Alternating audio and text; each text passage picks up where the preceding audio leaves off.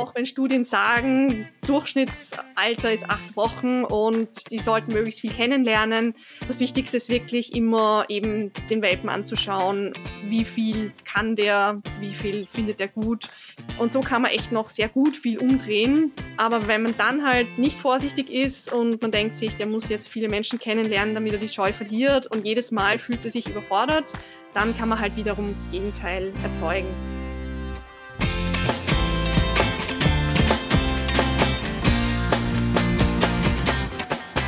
Hallo und herzlich willkommen bei Soziopositiv, dem Hunde-Podcast von Kynologisch. Ich bin die Sonja und ich spreche heute mit Dr. Stefanie Riemer.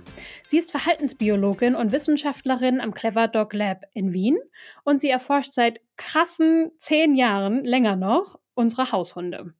Sie arbeitet außerdem seit vielen Jahren in der Praxis als Verhaltensberaterin für Hunde und sie hat die Hunde-Uni-Plattform gegründet. Heute trifft hier also die Wissenschaft auf die Praxis und das möchte ich nutzen, um mit ihr über ein super großes Thema zu sprechen. Und zwar geht es heute um Sozialisierung, also wie lernen unsere Hunde mit ihrer Umwelt umzugehen. Stefanie hat dazu schon einen Vortrag gehalten im Rahmen der Science Series von Kynologisch. Und das Thema ist aber so krass spannend und aber auch super komplex, dass wir auch noch eine Podcast-Folge damit füllen können. Und das Beste daran, wir können ganz viel über kleine, süße Welpen sprechen. Hier ähm, einen Wurf von Labradoren mit viereinhalb Wochen. Wenn die Welpen mobil werden, wenn die Augen und Ohren funktionsfähig sind. Besonders wichtig ist, dass der Welpe soziale und Umweltreize kennenlernt. Man hat den süßen Welpen am Arm und alle wollen diesen Welpen antatschen. Ist es eben auch total normal, dass Welpen ihre Umwelt mit den Zähnen erkunden müssen. Was soll sollen Welpen im Welpenkurs lernen? Umgekehrt, was sollen Welpen im Welpenkurs nicht lernen? Wen möchte ich, dass mein Welpe trifft? Wie positiv war das Erlebnis für den Welpen? Wie zeigt man also einem Welpen seine Umwelt? Wie gestaltet man positive Erlebnisse? Wann ist es zu viel? Wann ist es zu wenig? Und vor allem, warum kann ein Welpe aus guter Zucht trotzdem ängstlich werden, während ein Tierschutzhund aus schlechter Haltung super im Stadtalltag klarkommen kann. Spoiler, es ist individuell. Trotzdem gibt es viele Erkenntnisse aus der Wissenschaft und ganz viel Praxiswissen, das wir uns bei der Sozialisierung unserer Hunde zunutze machen können. Und damit, hallo liebe Stefanie, schön, dass du da bist. Ja, hallo liebe Sonja und vielen Dank für die Einladung. freue mich, dass ich dabei bin. Sehr gerne. Wir freuen uns auch, dass du dabei bist. Stefanie, das ist ja schon auch ganz schön krass. Du forschst schon über zehn Jahre an Hunden. Und ich wollte dich gerne als erstes fragen. Die Stefanie von vor zehn Jahren, was hat sie über Hunde gedacht oder sich vielleicht vorgestellt, was du heute vielleicht nicht mehr so siehst oder deine Meinung geändert hast? Ja, also tatsächlich hat mich eigentlich äh, mein kleiner Tierschutzhund von damals äh, inspiriert auch zum Thema meiner Doktorarbeit, mhm. weil der im ersten Lebensjahr nichts kennengelernt hat und da hat mich eben interessiert, wie eben Verhalten entsteht, wie sich Persönlichkeit entwickelt. Und das wurde dann tatsächlich Thema meiner Doktorarbeit, wo ich halt eine Kohorte von Welpen bis zum Alter von eineinhalb bis zwei Jahren nachverfolgen konnte. Ähm, und was auch jetzt aus praktischer Sicht ganz interessant war von einer kürzlichen Studie von mir, war beim Thema Feuerwerksangst. Mhm. Da kam raus, dass die effektivsten Methoden Genkonditionierung war, was jetzt nicht überraschend ist, aber was ich ehrlich gesagt nicht erwartet hatte, war, dass die Erfolgsrate beim Entspannungstraining fast genauso hoch war. Also mhm. das hatte ich ehrlich gesagt nicht erwartet. Und ähm, die dritte erfolgreichste Methode waren tatsächlich angstlösende Medikamente. Mhm. Ähm, was auch interessant war in, in derselben oder der benachbarten Studie, war das Thema zur Prävention von Geräuschangst. Und also meine Studie hat dann ergeben, dass ich bei meiner Hündin eigentlich alles richtig gemacht hatte. Ich habe von Anfang an gegenkonditioniert und sie hat aber trotzdem Geräuschangst entwickelt. Also ich dachte dann im Nachhinein, meine Studie hat eigentlich gezeigt, ich habe alles richtig gemacht, aber sie ist auch so ein Fall, die noch auch körperliche Probleme hatte und Schmerzen und Ängste gehen ja ganz oft zusammen. Also meine Hündin war einer der Ausreißer und es war aber witzig, weil ich im Nachhinein dachte, hey, die Studie hat mir gesagt, ich habe alles richtig gemacht und trotzdem kam es zu diesem Angstthema. Also man mhm. kann natürlich auch nicht alles verhindern. Ja, hat es dich irgendwie zu, zum Zweifeln gebracht irgendwie oder hat es dich mh, trotzdem eher bestätigt, dass du wusstest, nee, die Studienergebnisse sind eindeutig, die sind klar und es gibt halt immer die Ausnahme. Es ist einfach immer super individuell. Oder was hat das so mit dir gemacht so? Was hast du da gedacht in dem Moment? Ja, ich meine, man denkt natürlich als Trainerin quasi, oh, bei mir selbst funktioniert es nicht. Äh, tja, ja. was man zweifelt dann vielleicht ein bisschen an sich selbst. Aber nachdem ich echt viele Kunden habe und bei denen funktioniert das, was ich sage, mhm. habe ich äh, quasi mein Selbstbewusstsein diesbezüglich wieder, wieder gewonnen. Aber es war wirklich ganz witzig, dass die Studie mich dann eigentlich bestätigt hat. Und ja, trotzdem kam es eben zu den Ängsten bei meiner Hündin, was mhm. bei den mhm. meisten anderen wahrscheinlich geholfen hätte, diese Angst zu vermeiden. Ja, total spannend. Wie hat sich denn dein Verständnis von Hunden so insgesamt verändert durch deine Arbeit? Also du hast ja schon mit so vielen Hunden gearbeitet, viele Studien geleitet und durchgeführt, super viele Erkenntnisse gewonnen. Kannst du das zusammenfassen, wie das so sich über die Jahre verändert hat, wie du über Hunde denkst? Ähm, also ich könnte jetzt nicht sagen, dass sich das so sehr bei mir verändert hätte, mhm. aber es ist echt immer ganz witzig, dass die Hunde einen vielleicht dann doch im Test überraschen. Und gerade konkret jetzt meine Hündin, als ich kürzlich wieder bei einer Studie vom Clever Dog Lab mitgemacht habe, mhm. da ging es eigentlich um Imitation. Also der Hund wurde zuerst durch den Raum geführt und da war so ein Eimer am Ende und da war ein Ball drin. Und dann durfte man mit dem Hund mit dem Ball spielen. Und dann gab es halt zwei Gruppen. Eine Gruppe hatte eine Demo, wo gezeigt wurde, wie man jetzt war ein Deckel auf diesem Eimer und es wurde gezeigt, wie man diesen Ball da reintut, den Deckel zumacht und es wurde demonstriert. Meine Hündin mhm. allerdings war in der Kontrollgruppe. Sie hatte keine Demo und zu meiner großen Überraschung ist sie tatsächlich zu dem Eimer hingegangen und hat an diesem Deckel angestupst. Mhm. Was mich echt überrascht hätte, hat ich, ich hätte es echt nicht erwartet, nur weil sie vorab diesen Ball da drin gesehen hat und man muss dazu sagen, die wiegt fünfeinhalb Kilo, also der Eimer war höher als sie fast oder ja, von der Schulterhöhe, glaube ich, mindestens so hoch wie sie. Und der Deckel war auch so schwer, dass sie nicht anstupsen konnte. Trotzdem ist sie dahin gelaufen, zu dem mhm. Deckel, der vorher gar nicht da war. Ähm, also sie überraschen mich dann doch immer wieder, ja, in solchen Situationen. Mhm, ja, ja. Aber es ist doch auch schön, wenn man irgendwie nochmal so überrascht wird in seiner Arbeit. Und ne, Hunde Absolut, ist, ja. am Ende sind es Lebewesen und Individuen. Und äh, klar kann man das erforschen und versuchen, so allgemeingültige Muster zu erkennen und ne, Ergebnisse zu finden. Aber es wird auch immer die geben, die einem nochmal überraschen. Genau. Absolut, ja. ja. Super spannend. Ähm, du hast zwei Hunde, wenn ich mich richtig erinnere. Genau, Erzähl ja. doch mal, wer sind die beiden? Und äh, vielleicht frage ich dich noch, mh, hm, was wäre das Thema ihrer Doktorarbeit, wenn deine Hunde eine Doktorarbeit schreiben könnten? Ja, also meine ältere Hündin ist jetzt zehneinhalb. Das ist eine Chinese Crested Powderpuff Hündin, also mhm. die harte Version vom Nackthund. Und die ist eigentlich vom Typ hochsensibel und war als Welpe recht ängstlich. Mhm. Und ist aber extrem selbstbewusst geworden. Also wirklich sehr interessant bei ihr. Als sie ein Welpe Junghund war, war sie auch bei fremden Menschen sehr ängstlich, hat sich, wie sie eins war, gar nicht anfassen lassen von mhm. Fremden. Und mittlerweile ist sie wirklich äh, super offen geworden. Also sie mag Menschen, sie mag gerne Kontakt, außer die sind irgendwie ungeschickt. Also wenn sie sich jetzt sehr ungeschickt über sie beugen, dann sie, mhm. finden sie das suspekt. Ähm, ja, also sie ist äh, witzig, weil sie sehr eigenständig ist. Also sie weiß ganz genau, was sie möchte. Mhm. Und ähm, ganz das Gegenteil von meinem anderen Hund im Moment. Und ist sie die, die in der und, Studie den Deckel angestupst hat, die dich überrascht genau, hat? Genau, also die, die alle Daten ja, kaputt ja, macht. alles klar.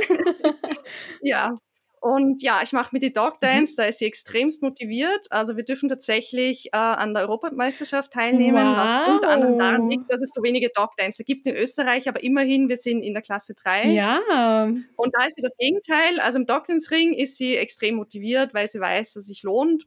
Und im Alltag würde sie gerne immer so vielleicht den anderen ja. Weg gehen, den ich gerade einschlagen ja, möchte. Ja. Und also mittlerweile hat sie echt viel Selbstbewusstsein entwickelt. Ach, ich. mega. Das klingt nach einer ganz vielschichtigen kleinen Persönlichkeit. Absolut, ja, ja das ist sie. Ja, und mein jüngerer Hund ist der Yari, mhm. der ist viereinhalb. Äh, der ist ein russischer Toy Terrier oder Ruski Toy mhm. heißen sie jetzt. Und den habe ich mit sieben Monaten bekommen, weil er zu groß wurde für die Zucht. Und ähm, der ist wirklich in allem, kann man sagen, das Gegenteil. Also die Nayeli ist generell sehr gechillt, der Jahre ist ähm, prinzipiell schnell aufgeregt. Ich meine, er, er kann super gut chillen, aber ist eben sehr aktiv und schon leicht aufgeregt und dafür ist er eigentlich super kooperativ, aber halt dafür ein bisschen impulsiv. Also das Impulsive kann dann manchmal das Kooperative sozusagen über, übertrumpfen, mhm. wobei er prinzipiell äh, wirklich ähm, einfach mega gern mitarbeitet, aber auch bei ihm eben auch erst mit sieben Monaten bekommen und da waren halt andere Hunde extremst aufregend. Also das war ganz, ganz schwer für ihn zu Beginn, ähm, da überhaupt runterzukommen oder überhaupt Futter zu nehmen oder eben auch an anderen Hunden vorbeizugehen ohne Bellen. Das sind so Themen, die wir behandelt haben, aber er macht total Spaß, weil er halt eben eigentlich in Wirklichkeit so gern mit einem zusammenarbeitet und es macht halt Spaß, dass er so schnell ist.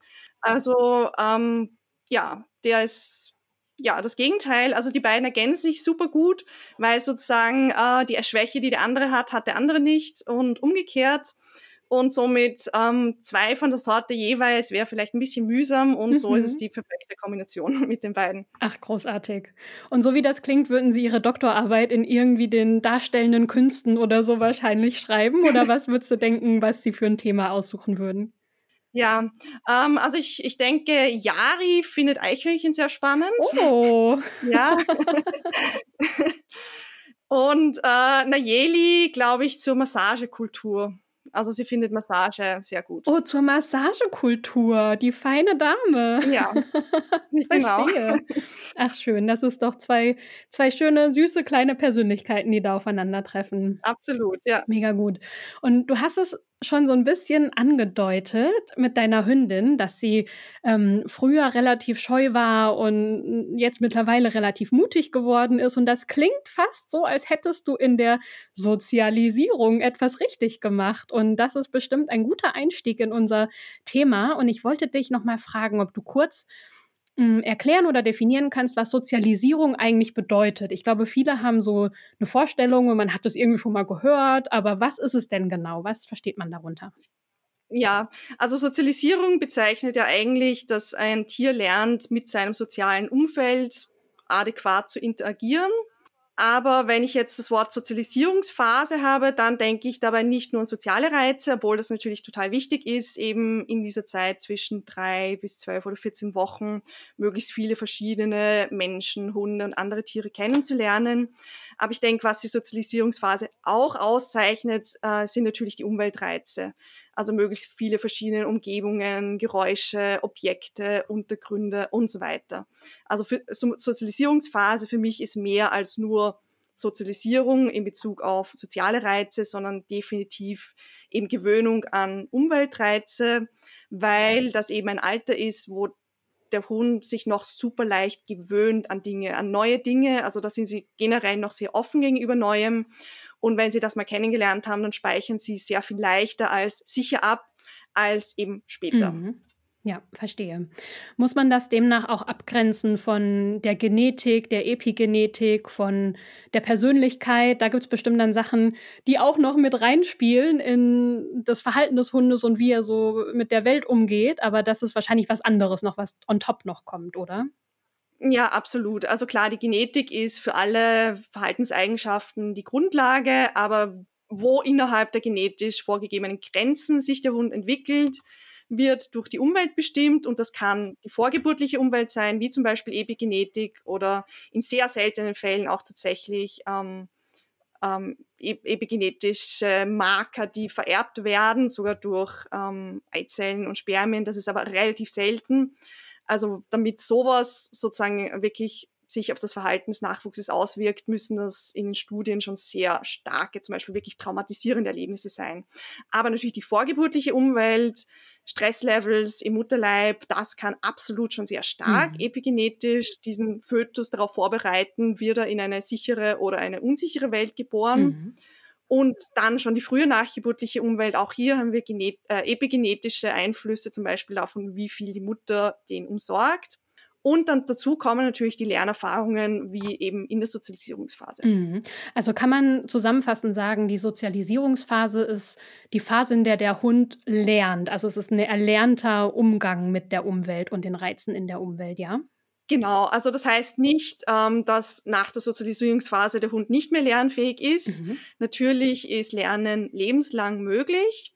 Aber was halt die Sozialisierungsphase vor allem so speziell macht, ist, dass der Hund sich so leicht gewöhnt, also habituiert. Mhm. Und vor allem ist es oft eben in der Sozialisierungsphase ausreichend, etwas nur kennenzulernen, wahrzunehmen, ohne dass es unbedingt jetzt spezifisch mit positiven Emotionen verknüpft wird, sondern je jünger der Welpe ist, desto eher gewöhnt er sich einfach an Dinge, die da sind. Mhm. Und je älter dieser Hund wird, wenn er dann was Neues kennenlernt, ist es umso wichtiger, dass er das wirklich im positiven Kontext kennenlernt, weil eben beim älteren Hund sonst die Wahrscheinlichkeit, dass er Ängste entwickelt, größer ist als in dieser spezifischen Zeit. Ja, verstehe.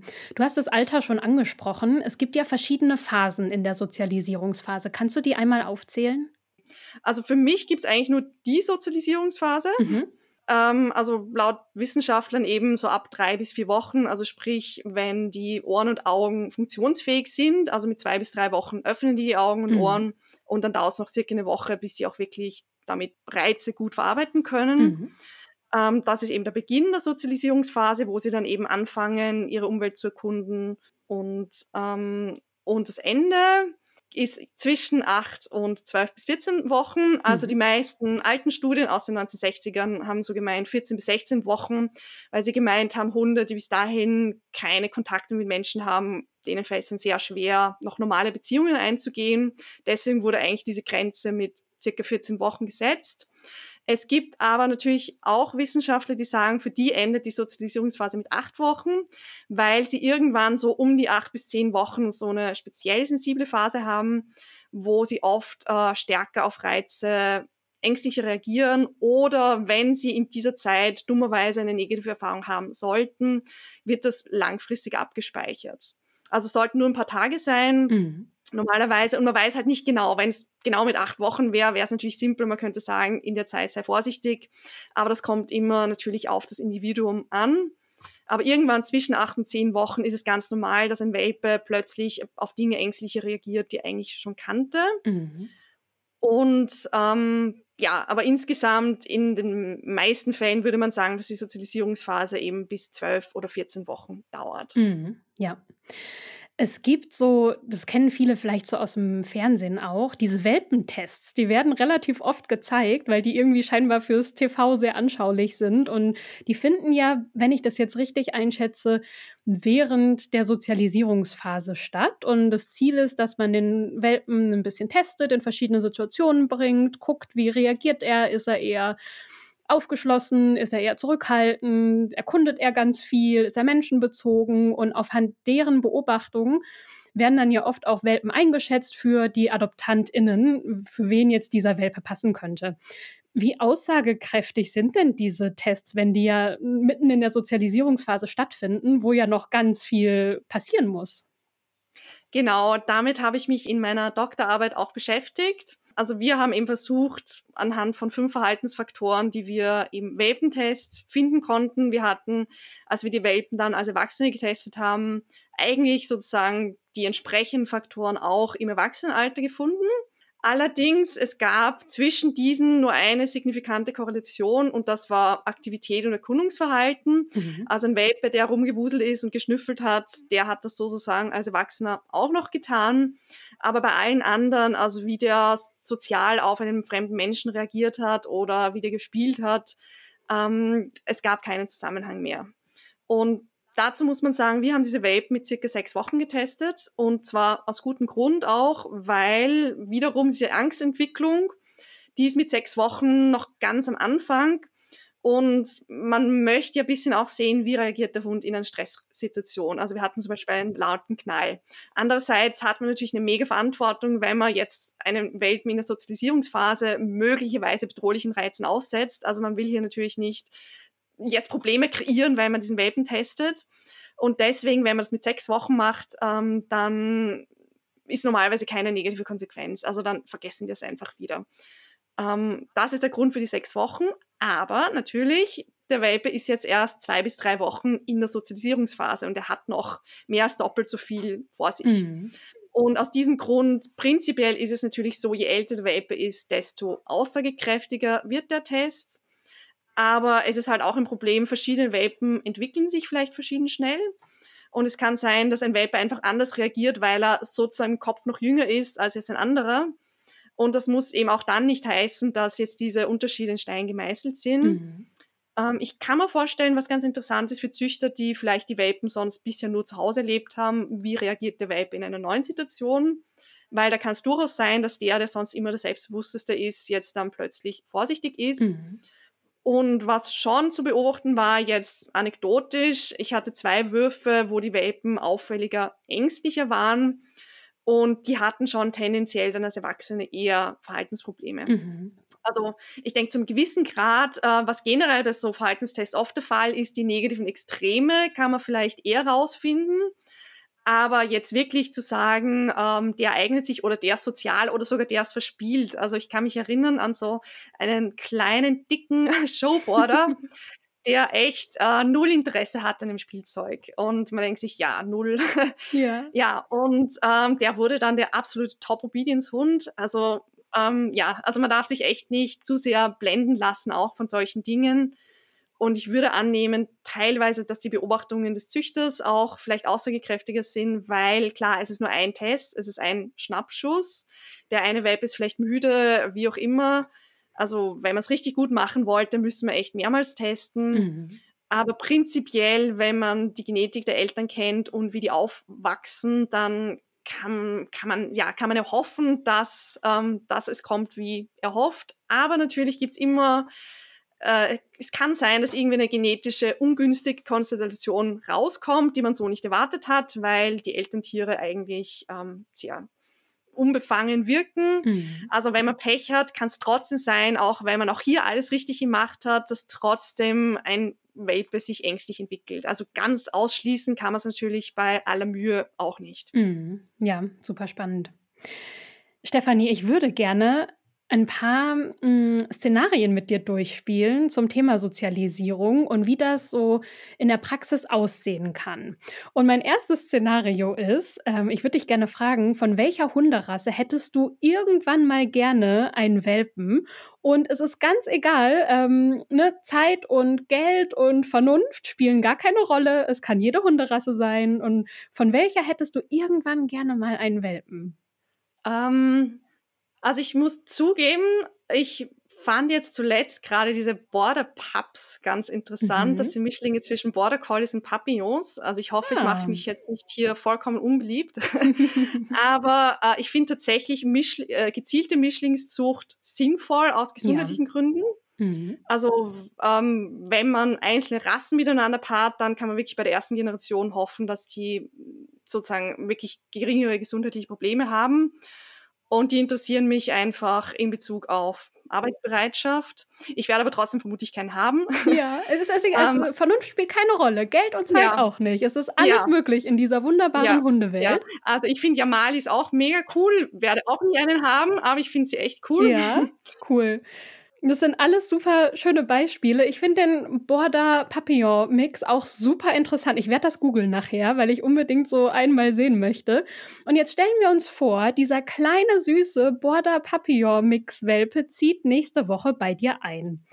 Wie würdest du ihn sozialisieren? Wie würdest du daran gehen? Ja, es kommt natürlich auf das Verhalten von diesem kleinen Border Pup an. Mhm.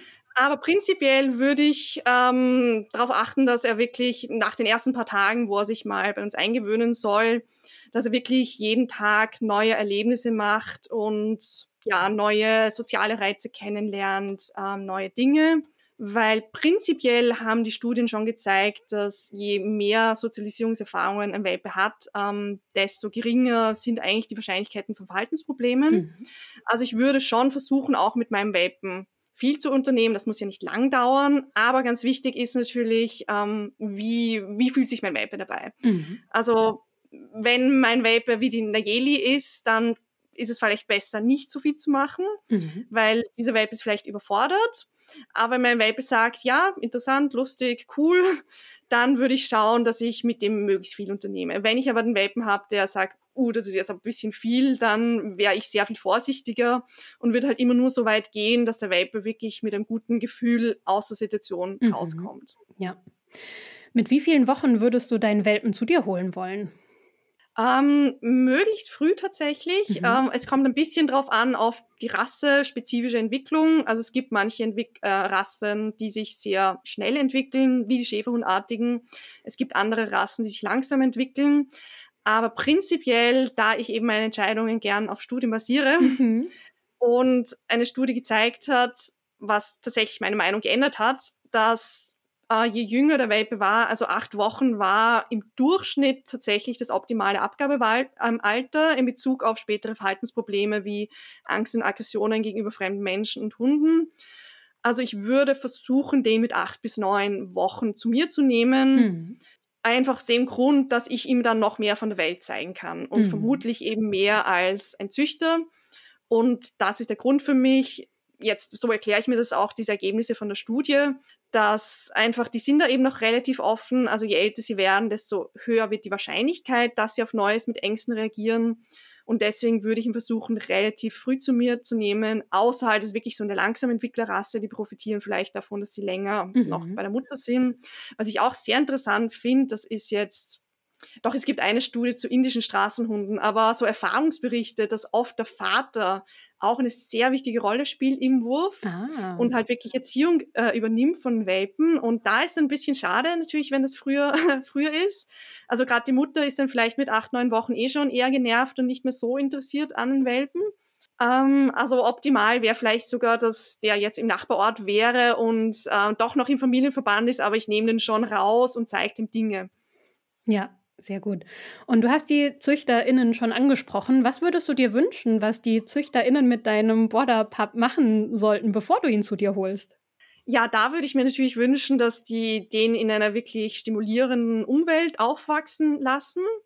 Mhm. Ähm, also es gibt äh, sogar so ein Programm, das heißt Puppy Culture, wo, was ich sehr gut finde, das auch mhm. prinzipiell auf Wissenschaft basiert wie man wirklich schon Frühforderung machen kann. Ich würde mir natürlich wünschen, dass die ganz viel gehandelt werden, schon vom, vom Baby an. Also wirklich, sobald die Mutter sagt, du bist okay, also nach einigen Tagen oder ähm, also sollte man sowieso täglich wiegen, aber dass sie halt wirklich auch gestreichelt und gekuschelt werden und ähm, also jetzt beim Border Pup ist es nicht der Fall, aber zum Beispiel wäre es ein Pudel, der geschoren werden muss, dann, dass die auch schon die Vibration kennenlernen und Krallen knipsen, aber vor allem auch liebevolles Handling, mhm. gerne auch mit Kindern. Also äh, ich finde Züchter mit Kindern im Haushalt super, weil das immer Lärm und alles Mögliche, aber natürlich, es muss ein vernünftiges Kind sein. Also wenn es blöd laufen würde und ein Kind lässt die Welpen fallen, dann kann es natürlich umgekehrt sein. Aber ich denke, puncto Umweltreiz, Sicherheit ist so ein Kind, das einfach Lärm macht, gar nicht so übel. Und ich würde halt hoffen, dass diese Züchterin immer neue Dinge präsentiert und also schon allein zum Beispiel ein, ein Pottyplatz hat, also wo die Welpen mhm. schon aufs Klo gehen können. Also sie können das tatsächlich mit wenigen Wochen schon ziemlich gut lernen, wenn die das richtige Substrat haben. Und ja, ich finde eben schon im jungen Alter Handling, positive Interaktionen mit anderen Menschen, gerne natürlich auch große Hunde im Haushalt, mhm. gerne eben wie der Vater, der sich mitkümmert. Ja, und immer wieder Neues ähm, wäre mein Wunsch, ja. Ja, ja, voll gut.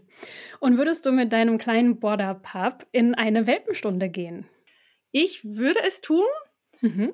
Ähm, also wenn sie gut geführt ist, weil ich finde es sehr praktisch, wenn ich jetzt eben meinen, äh, meinen Jari vergleiche, der eben mit sieben Monaten zu mir kam und mhm. sich auch nicht optimal sozialisiert wurde und andere Hunde waren halt zu Beginn extremst aufregend und hat wirklich einiges an Zeit und Arbeit gekostet, bis es nicht mehr der Fall war.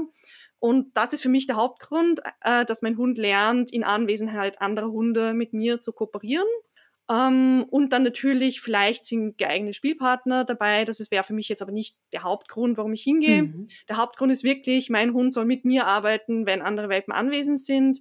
Und es kann auch super praktisch sein, weil die halt auch so neue Dinge für mich vorbereiten. Oder wenn wir üben wollen, wir nehmen kein Futter vom Boden auf, ist es einfach viel praktischer, wenn jemand so nett ist und für mich diese Situation stellt und ich es nicht mhm. selbst mache. Ähm, also ich persönlich ähm, bin eigentlich pro so Welpenstunde, aber natürlich nur unter der Voraussetzung, dass das optimal geleitet ja. wird.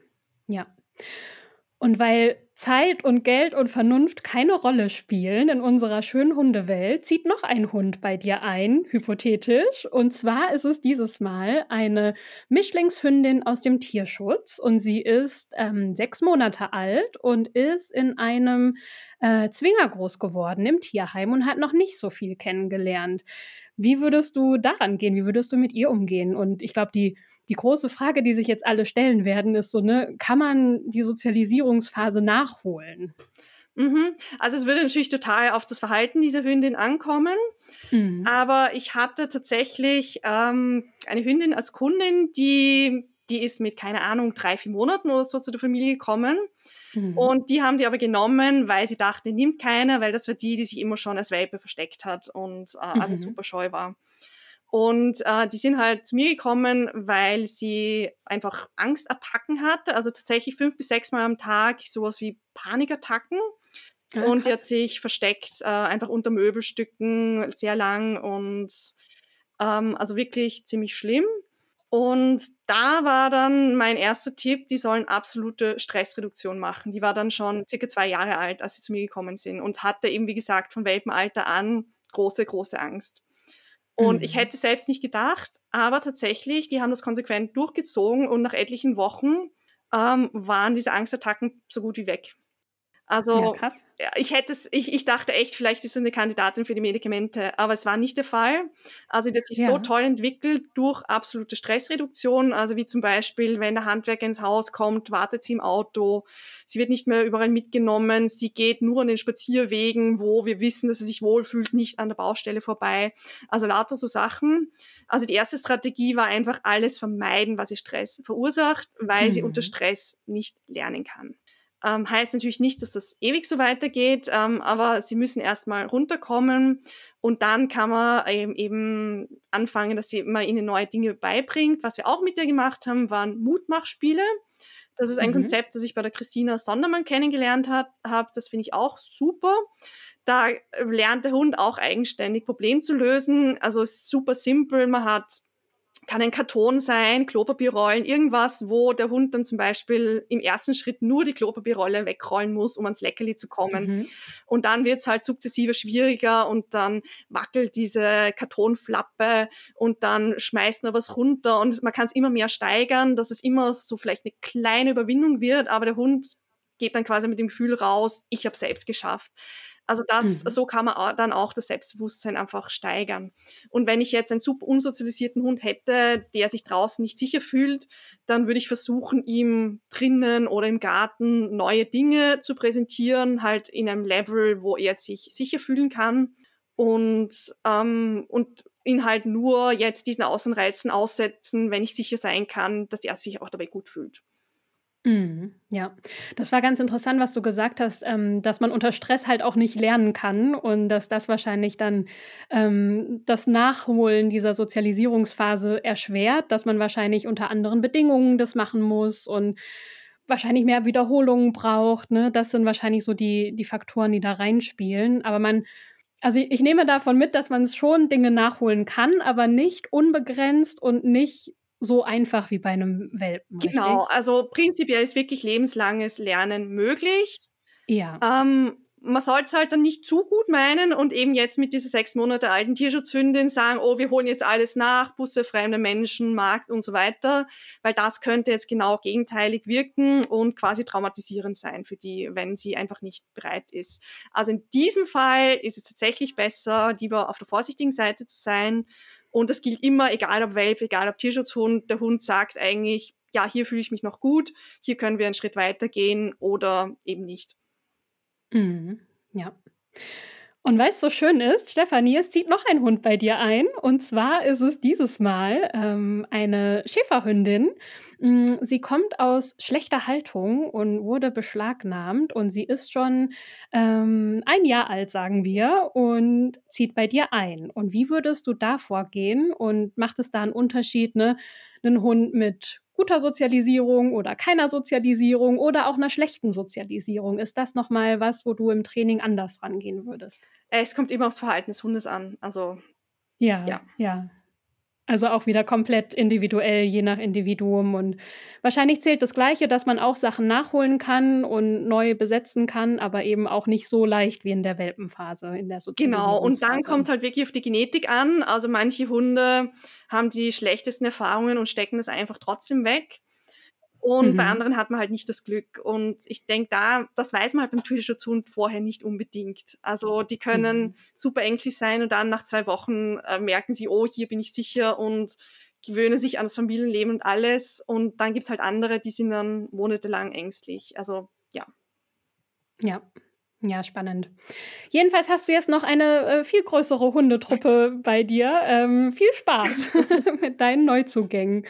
Ähm, ich wollte dich noch fragen, ähm, du hast es auch schon kurz erwähnt, kann man zu viel sozialisieren? Ja, also wenn man den Hund überfordert damit, absolut. Und da sollte man beim Welpen auch ein bisschen vorsichtig sein, weil ich denke, dass die manchmal, wenn sie überfordert sind, dann halt einfach sitzen bleiben und nichts mehr machen. Oder sie mhm. legen vielleicht nur die Ohren an und es ist ihnen zu viel, aber sie lassen sich halt trotzdem ankrapschen und dann ist, ich glaube, das ist tatsächlich, das passiert öfters, dass Welpen irgendwie halt zwangsbeglückt, zwangsbekuschelt werden und sie machen halt nichts. Und irgendwann dann vielleicht, wenn sie älter werden, fangen sie an, Menschen anzubellen oder, oder zu meiden. Und, und die Leute denken, oh, aber sie war doch so gut sozialisiert.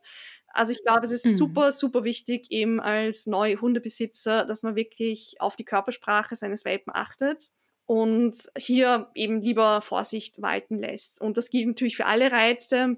Also ich empfehle dann oft im Zweifelsfall den Welpen auch hochzunehmen. Also wenn man merkt jetzt irgendwie der Bahnhof, oh, es ist doch ein bisschen viel, dann kann man dem Welpen eigentlich oft noch einfach Sicherheit geben, wenn er halt auf dem Arm ist oder in einer Tasche. Also im Notfall mhm. hat man das Leo bei den meisten Rassen, außer man hat jetzt einen Bernhardiner Welpen oder so, dann ist es schwieriger. Aber zum Glück sind sie ja meistens kleiner als Welpe immer dabei. Und gut ist halt wirklich, dass man den Welpen selbst entscheiden lässt, ja, da möchte ich näher rangehen oder da schaue ich mich jetzt einfach mal aus der Distanz an oder wir gehen mal ein bisschen zurück und essen Kekse und schauen es an, weil es ein klein bisschen gruselig ist. Mhm. Ja. Wie spielt denn da das Verhalten des Menschen mit rein? Also, ne, wir haben jetzt besprochen, dass es manchmal überfordernd ist, manchmal ist es aber auch gut, mehr zu sozialisieren. Und ich bin mir sicher, wie man sich als Mensch in diesen Situationen jeweils verhält, hat ja auch einen Einfluss darauf, was der Welpe lernt und wie er lernt. Kannst du dazu noch was sagen? Ja, absolut. Also wir wissen eigentlich, dass Hunde sehr stark zur Stimmungsübertragung fähig sind und unsere Emotionen stark annehmen. Also ich denke, man kann durchaus seinem Welpen helfen, indem man selbst eben positive Emotionen ausstrahlt oder aber eben Ruhe ausstrahlt. Also in vielen Fällen will man ja in der Sozialisierungsphase auch nicht, dass der Hund lernt, ich begrüße jeden Menschen und jeden Hund, der mir über den Weg läuft, sondern mhm. hier, dass man eben selbst ruhig bleibt und bestätigt, eben vielleicht zuerst das große Distanz, wenn man so einen Welpen, so super sozialen Welpen hat, dass er einfach ruhig bleiben kann. Aber prinzipiell würde ich durchaus meinen Web erkunden lassen. Also ich finde, bei solchen neuen Dingen oder so würde ich gar nicht zwingend viel mit Futter arbeiten, je nachdem. Also wenn es gruselig ist, schon, aber wenn der Welpe ist einfach nur erkundet, dann würde ich ihn halt sagen, gut, ja, hier spannend, super. Also da könnte ich positive Emotionen zeigen und ihn aber eigenständig machen lassen. Mhm. Ja, verstehe.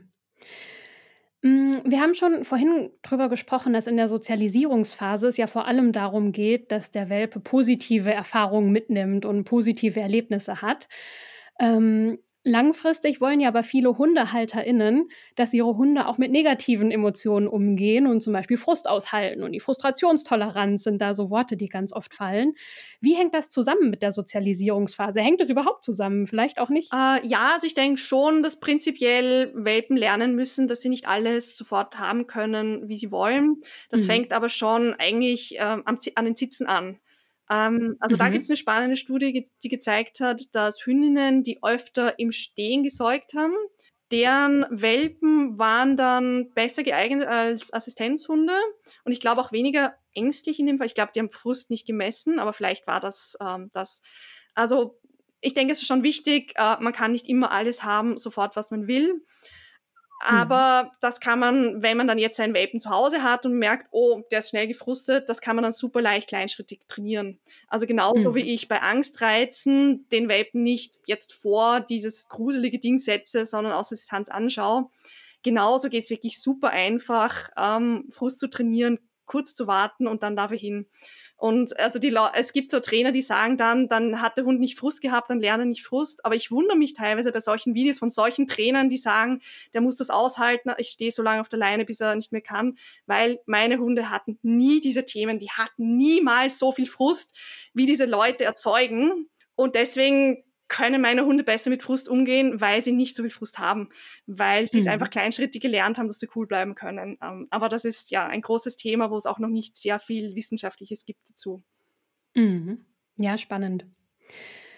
Sozialisierung hängt ja auch mit Angstverhalten viel zusammen und ist auch eins von, von deinen Spezialgebieten als Trainerin.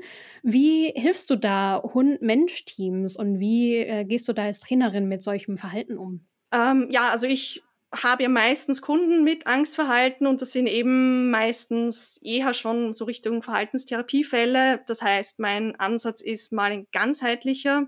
Also ganz wichtig sind mal körperliche Grundlagen, weil fast jeder Hund wirklich, der mit solchen Problemen ins Training kommt, hat entweder ein Schmerzproblem oder Magen-Darm-Problem. Und mhm. das ist halt was, was ganz viel beitragen kann zu solchen Problemen. Und dann natürlich eben Hintergrund, wie lebt der Hund, ähm, wie gehen die Leute mit ihm um. Also erstmal sozusagen das große Bild verstehen und eben wie viel Stress hat er im Alltag und äh, wie kam es dazu, wie alt war er, wie er wieder zum Menschen gekommen ist. Und tatsächlich ist es häufig der Fall, jetzt nicht ganz so extrem wie bei der Hündin, die ich vorher erwähnt habe, ähm, die da mit drei bis vier Monaten schon sehr ängstlich war. Aber oft empfehle ich zuerst mal wirklich allgemeine Stressreduktion weil halt eben der Hund, der jedes Mal getriggert wird, eben so hoch ist mit dem Stresslevel, dass sie tatsächlich nicht gut lernen können. Mhm. Also das ähm, kann man biologisch auch erklären. Also zu hoher Stress, dann schaltet sozusagen das Vorderhirn ein bisschen aus und sie können gar nicht die neuen Dinge gut lernen. Und dann plötzlich hat man dann Geschenke, wo plötzlich Dinge funktionieren, obwohl man gar nicht zwingend an dem Ding selber trainiert hat. Und mhm. ähm, ja, ansonsten gibt es natürlich viele Ansätze im Verhaltenstraining und es ist eigentlich immer das Zusammenspiel zwischen Management und Training, weil es bei Ängsten natürlich sehr wichtig ist, um eben diesen ständigen Stress zu vermeiden, dass das Tier möglichst nicht mehr dem in voller Intensität ausgesetzt ist oder wenigstens nur relativ kurz. Also wenn man jetzt mhm. in der mhm. Stadt wohnt und der Hund hat ein Thema mit anderen Hunden, ist es nicht ganz vermeidbar. Aber wenn der Hund in dem Fall total austickt, dann nehme ich ihn aus der Situation, weil ich lasse ihn nicht in der Situation. Es gibt so auch so Ansätze wie, ich warte, bis er wünschtes Verhalten zeigt. Aber mhm. für mich ist das Verhalten, äh, Arbeit am Verhalten, nicht an der Emotion. Also klar, mhm. ich kann es irgendwann aussitzen und der Hund hört irgendwann auf zu toben. Aber inzwischen hat der Hund schon ganz lang gelernt, ich fühle mich furchtbar, während dieser andere Hund da ist. Mhm. Und was ich verändern möchte, ist die Emotion. Also ich möchte nicht nur das Verhalten, damit ich mich besser fühle. Ich möchte, dass der Hund sich besser fühlt.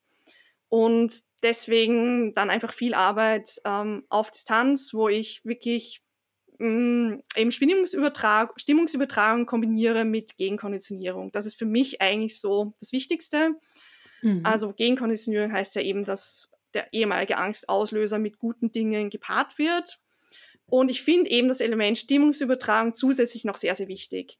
Also mhm. ich würde jetzt nicht nur klickern und füttern, ähm, sondern ich möchte auch, ich möchte zum Beispiel jetzt auch keine hohe positive Erregung zwingen. Also wenn es mein Hund mit anderen Hunden klarkommen soll, möchte ich auch nicht unbedingt, dass er in, de, in so einer Juhu-Freudenrausch ausbricht, weil ein anderer Hund sieht, sondern ich möchte, dass er entspannt bleiben kann. Und mhm. ich finde, das kann ich sehr gut eben mit meiner Stimme modulieren irgendwie, sofern der Hund noch ansprechbar ist. Also wenn ich merke, er ist schon übertrüber, dann klicke ich vielleicht im Zweifelsfall, um ihn noch irgendwie ins Positive zu kriegen, sozusagen. Mhm. Aber das ist dann für mich fast Management in der Akutsituation. Also mein Ziel wäre, mal Reize aus Distanz anschauen zu können, cool bleiben zu können, sich von selbst abwenden zu können. Und ich finde, da kann man echt eben über Stimmungsübertragung noch viel machen. Mhm. Ich wollte auch noch mal kurz zurückkommen. Wir haben gerade über Frustrationstoleranz noch mal gesprochen und ich frage mich, ob es da Parallelen gibt zu dem Training, wie du Angst trainierst. Also ne, du meintest vorhin, manche Trainer sagen, man ähm, ne, so dieser Spruch so, ähm, man lernt Frust aushalten, indem man Frust hat.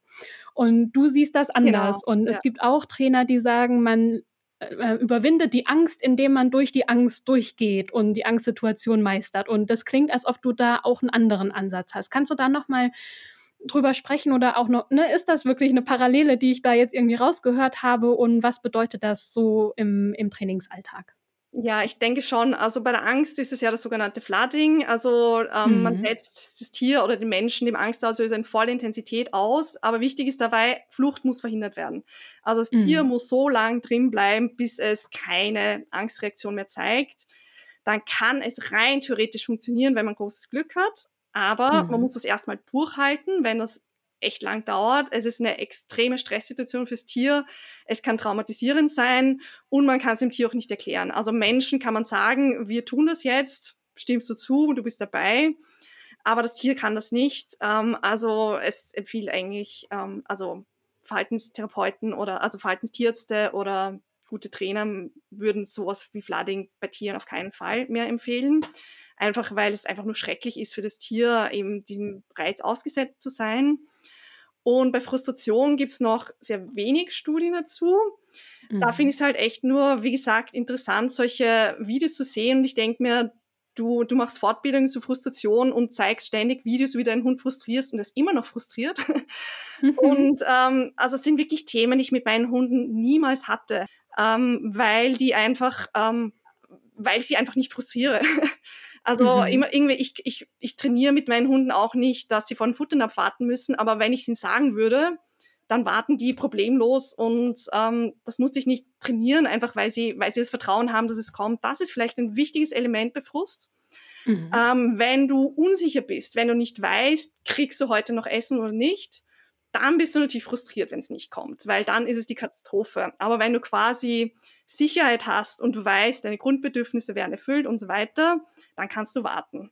Und mhm. klar, bei jungen Hunden kann es natürlich oft sein, dass sie genau jetzt essen wollen, aber das kann man wirklich sehr gut üben, indem der Hund sich halt ein bisschen zurückhalten muss und dann kommt er zum Ziel und dann muss er sich ein bisschen länger zurückhalten und so weiter. Also das geht wirklich gut und tatsächlich ist Bedürfniserfüllung wirklich ein Gegenspieler zu Frust. Mhm, also ja. auch hier ganzheitlich mal wieder gesehen. Ja, ja. Ach, es ist so spannend. Es gibt noch so viel zu lernen und zu verstehen. Ähm, aber wir müssen noch weitermachen. Wir wollen beim Thema Sozialisierung bleiben und nicht zu weit abschweifen, auch wenn ich eigentlich noch ganz viele Fragen für dich hätte. Aber ich wollte noch ähm, was Lustiges mit dir machen, Stefanie. Und zwar ähm, haben wir in unserem Podcast eine Kategorie, die heißt die schnellen Buzzwords. Und ich habe ein paar Begriffe mitgebracht, die so ungefähr was mit unserem Thema heute zu tun haben. Und ich würde von dir gerne wissen, ob du bei dem jeweiligen Wort eher soziopositiv reagieren würdest. Also ja, gehe ich mit, finde ich gut. Oder würdest du vielleicht auch eher sozionegativ reagieren im Sinne von, oh, da muss ich mich distanzieren, das geht so gar nicht. Und du darfst sehr gerne widersprechen. Es sind auch ein paar kontroverse Sachen dabei wahrscheinlich. Also ich bin sehr gespannt und wenn du bereit bist, bekommst du jetzt dein erstes Wort. Ja, geht, ja. Sehr gut. Dein erstes Wort ist Sensibilisierung. Sozionegativ. Ja, warum? Äh, weil das heißt, dass die Reaktion eines Tieres auf einen Reiz stärker wird, wenn es dem wiederholt ausgesetzt wird. Also wie zum Beispiel, es hört ein Feuerwerk und ähm, reagiert dann schon immer mehr auf leise Töne. Ja, und ist wahrscheinlich auch das, was passieren kann, wenn ähm, Sozialisierung falsch läuft. Genau, im, genau, im Kontext Sozialisierung, genau, kann sein, dass man den jetzt eben zum Bahnhof mitnimmt und er findet dann Züge und laute Geräusche immer gruseliger. Ja, weißt ja, du viel ja. Mhm. Okay. Dein zweiter Begriff, Hundeauslaufgebiet. ja, eher sozionegativ. Mhm. Ähm, also Auslauf ist natürlich gut. Ich finde Freilauf für Hunde wichtig. Aber wenn ich da jetzt an die Hundezonen denke in Wien, ich gehe da nicht rein, außer es gibt eine, das ist so an der Donau. Ähm, da gehe ich teilweise am Wochentag in der Früh, da trifft man nicht viele Hunde, aber prinzipiell viele fremde Hunde auf kleinem Ort, ähm, ja, erweckt bei mir eher negative Gefühle. Mhm. Weil, weil es halt einfach sozial, es kann gut sein, dass einer bedrängt wird und und der, der andere lernt, dass es Spaß macht, da jetzt den da zu mobben. Also ja, eher nicht so positive Emotionen. Ja, muss nicht sein. Nächste, nächster Begriff für dich, und ich weiß die Antwort schon. Der nächste Begriff ist Flooding. Ja, also wie gesagt, ganz dickes Minus haben wir schon ja. besprochen. Ja, haben wir schon besprochen, genau. Dann habe ich mir noch ausgesucht Studienlage. Ja, also zur Sozialisierung, also natürlich positiv. Also ich mhm. sehe Studien positiv.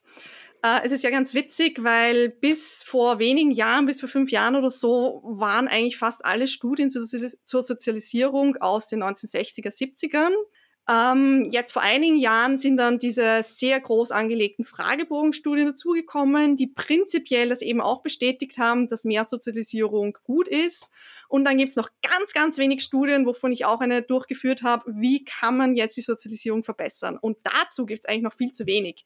Also was die Züchter tun können oder die Halter, also da gibt's die Studienlage, ist relativ dünn, außer halt jetzt von diesen großen Fragebogenstudien, die gezeigt haben, im Durchschnitt, je mehr Erlebnisse so ein Welpe hatte in der Sozialisierungsphase, desto geringer die Wahrscheinlichkeit von Ängsten.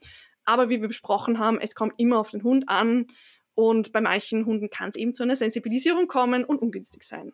Mhm. Ja. Und der nächste Begriff für dich ist Prägung. Ja, äh, früher hat man die Sozialisierungsphase Prägephase genannt was jetzt aus biologischer Sicht nicht ganz richtig ist, weil Prägung impliziert, dass das so endgültig ist. Also zum Beispiel die Entenküken werden auf die Mutter geprägt innerhalb weniger Stunden nach dem Schlupf und äh, der rennen die dann, bis sie groß sind, nach. Wenn sie diese Mutter nicht sehen, dann werden sie nie wieder auf diese Mutter geprägt. Also dann ist mhm. sozusagen das ähm, Fenster geschlossen und es geht nicht mehr. Und das trifft auch zum Glück auf die Sozialisierung nicht zu. Deswegen ist Prägephase, weil man es auch manchmal noch hört, eigentlich nicht korrekt. Mhm. Ja, spannend. Stefanie, stell dir vor, du bekommst ein riesengroßes Forschungsbudget, mit dem du die Sozialisierung bei Hunden weiter erforschen sollst. In welchem Bereich würdest du da gerne weiter forschen wollen? Was würdest du da machen? Also ich finde eben, wie gesagt, wie kann man als Züchter oder als Halter, Halterin eines Hundes ähm, eben die Sozialisierung bestmöglich fördern. Dazu haben wir eben ganz wenig Daten. Also die eine kleine Studie, die ich eben mit der Lisa Stolz-Lechner gemacht habe, wo wir den Welpen ähm, eben einerseits neue Objekte, Überraschungsreize und Problemlöseaufgaben präsentiert haben, so ein bisschen nach Puppy Culture. Aber da gibt's ganz wenig in dem Bereich und was ich auch jetzt demnächst hoffentlich irgendwann machen werde, nachdem ich jetzt wieder an der Wetmed-Uni bin, was ich vorhabe, ist zu testen, wie ein Happy Visit vor der ersten Impfung bei Hundewelpen sich auf das Verhalten des Welpen auswirkt, weil die erste Impfung potenziell natürlich etwas Unangenehmes sein kann. Und wir wissen eigentlich, dass wenn eine Umgebung mal neutral oder im besten Fall positiv kennengelernt wird, und dann passiert mal was Schlimmes, dann ist die Wahrscheinlichkeit von so einer Angstkonditionierung, dass das Tier dann dort immer Angst hat, sehr viel geringer, als wenn der erste Eindruck ein negativer ist. Also das habe ich auf jeden Fall in den nächsten Jahren geplant, mhm. wenn ich so einen Welpen habe und entweder hat der eben ja positive Erfahrungen beim Happy Visit und wird dann direkt geimpft oder ist es noch effektiver, äh, positive Erfahrungen, heimgehen, an einem anderen Tag wiederkommen und dann die Impfung, weil dann hat er vielleicht noch drüber geschlafen, das wurde vielleicht dann besser gespeichert im Gehirn. Also so, so Sachen ähm, weiß man echt noch sehr wenig. Wie hast du das genannt? Happy Visits? Ja, Habe genau. ich das richtig ja. verstanden? Das heißt, äh, ein Tierarztbesuch, ohne dass irgendwas Blödes passiert, einfach nur, um eine gute, positive Verknüpfung herzustellen. Habe ich das richtig verstanden? Genau, ähm, also ich habe ähm, an der Wetzwies-Fakultät auch für ängstliche Hunde so ein Happy Visit-Konzept äh, entwickelt, ja. wo sie einfach nur reinkommen, niemand möchte was von ihnen und es sind aber mehrere Formen am Boden, wo sie sich einfach selbstständig bedienen können. Mhm. Ähm, und das hat echt bei den Ängstlichen sehr gut funktioniert, sogar bei denen, die nicht fressen konnten normalerweise. Mhm. Äh, wenn ich jetzt einen Welpen hätte, der eh offen, unbedarft auf Menschen zugeht, würde ich durchaus einfach nette, angenehme Interaktionen mit den Menschen haben, eben auch Futter, spielen, was auch immer, dass der Welpe gut findet. Und ja, und dann hoffen, dass er das man mal positiv abspeichert. Mhm. Und ich denke auch zu so Sachen wie Aktivitätsniveau, äh, Schlaf gibt's relativ wenig. Ähm, es gibt diesen Fitbug Activity Tracker und der zeigt halt prinzipiell, dass Welpen weniger schlafen als Erwachsene, während meistens liest man im Internet, Welpen brauchen mehr Schlaf als Erwachsene. Also die Daten passen da tatsächlich nicht zusammen. Ich denke, was wichtig ist, ist, dass der Welpe oft, aber kurz schläft. Das ist normal, dass sie kurz schlafen. Aber ich denke, auch hier gibt es sicher noch echt spannende Forschungsgebiete. Gibt es noch was, was du HundetrainerInnen mit auf den Weg geben möchtest, die vielleicht ähm, HundehalterInnen durch die Sozialisierungsphase mit ihren Welpen begleiten? Ja, ich glaube, das Wichtigste haben wir eh schon besprochen, eigentlich das Train the Dog in front of you. Mhm. Also auch wenn Studien sagen, Durchschnittsalter ist acht Wochen und die sollten möglichst viel kennenlernen. Äh, ganz, das Wichtigste ist wirklich immer eben den Welpen anzuschauen, wie viel kann der, wie viel findet er gut, wie sensibel ist der, wie vorsichtig muss ich den ranführen. Also zum Beispiel, es gibt ja Welpen, die sind bei Fremden schon skeptisch. Mhm dann würde ich hier auf keinen Fall auf Quantität achten, sondern würde ich extrem ausgewählte Personen diesen Welpen treffen lassen, damit der eben in dieser sensiblen Phase lernt, Begegnungen mit Menschen fühlen sich eigentlich immer gut an. Und so kann man echt noch sehr gut viel umdrehen. Aber wenn man dann halt nicht vorsichtig ist und man denkt sich, der muss jetzt viele Menschen kennenlernen, damit er die Scheu verliert mhm. und jedes Mal fühlt er sich überfordert, dann kann man halt wiederum das Gegenteil erzeugen. Ja. Und macht gute Welpenstunden, könnte man vielleicht noch hinzufügen. Oh ja, genau. Also ich habe schon von so bekannten Freunden, Kolleginnen gehört, dass es tatsächlich schon noch so Welpenstunden gibt, wo einfach Welpen aufeinander losgelassen werden und komplette Anarchie herrscht. Und dann die Aussage ist, ja, äh, die müssen es lernen und die machen das schon und die ähm, äh, müssen das jetzt irgendwie aushalten. Also ich glaube, da gibt es schon auch noch viel, was man als Hundetrainerin bewegen kann, wenn man äh, Kunden und Kundinnen hat, die gerade Welpen haben. Genau, absolut. Also das Ziel äh, sollte ja wirklich sein, vor allem die Kooperation mit der Bezugsperson. Ja. Und gegebenenfalls, wenn es passt, können, können ja mal zwei bis drei Welpen miteinander spielen.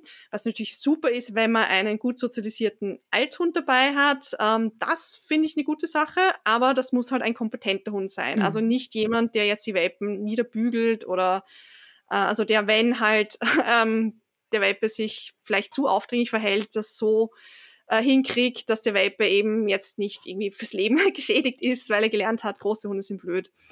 Ähm, aber ja, wie gesagt, prinzipiell finde ich Welpenstunden sind eine gute Sache, wenn man es eben so organisiert, neue Dinge kennenlernen, ähm, mit dem Halter zusammenarbeiten, vielleicht neue Menschen kennenlernen, ähm, aber auch hier wirklich immer auf den jeweiligen einzelnen Welpen schauen und deswegen Kleingruppen, weil was für vier Welpen gut ist, ist vielleicht für den fünften schon zu viel und ja, wichtig ist ja fast bei den Welpengruppen mehr, dass der Mensch lernt, als dass der Welpe lernt auch. Das stimmt, das stimmt.